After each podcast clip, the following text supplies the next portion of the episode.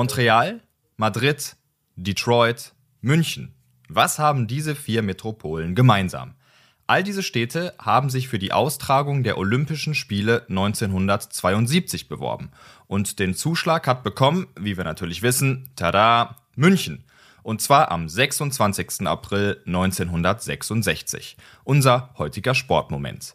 Die ganze Geschichte dahinter finde ich aber total spannend. Es gab nämlich zwei Personen. Willi Daume, Präsident des Nationalen Olympischen Komitees auf der einen Seite, auf der anderen Seite Hans-Jochen Vogel, Oberbürgermeister der Stadt.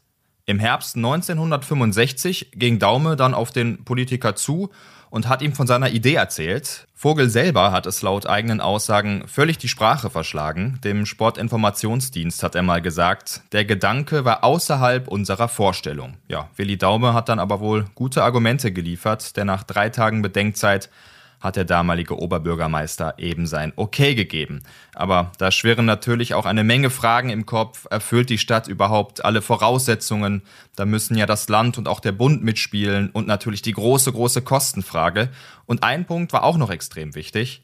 Die letzten Olympischen Sommerspiele bei uns haben damals 1936 in Berlin stattgefunden und das war halt noch zu Zeiten von Nazi-Deutschland. Und die Nationalsozialisten haben das Sportevent so sagt Vogel auch nochmal deutlich, in jeder Hinsicht missbraucht. Und er wollte ganz bewusst ein ganz anderes Bild liefern. Immerhin schaut dann ja auch die ganze Welt auf die Stadt, wenn da die Spiele stattfinden.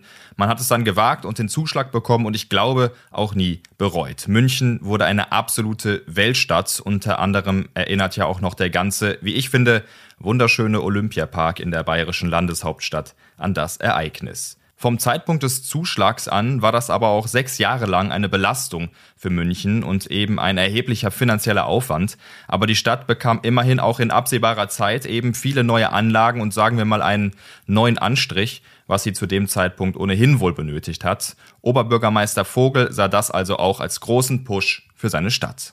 Ich habe ja eingangs schon die vier Städte aufgezählt, zwischen denen entschieden werden musste. Madrid und Detroit sind rausgefallen und im zweiten Wahlgang kam es zum Showdown, so nenne ich es mal, zwischen Montreal und München. Und die Kanadier haben sich da wohl ihr eigenes Grab geschaufelt, wenn man Erzählungen Glauben schenkt.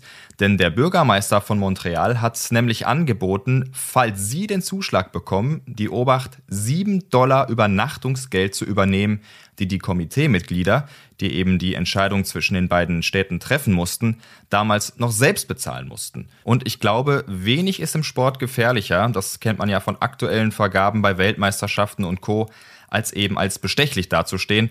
Aber wie gesagt, wir reden von 7 Dollar. Ende vom Lied ist eben, dass die Delegierten vom Internationalen Olympischen Komitee Montreal aus dem Rennen genommen haben.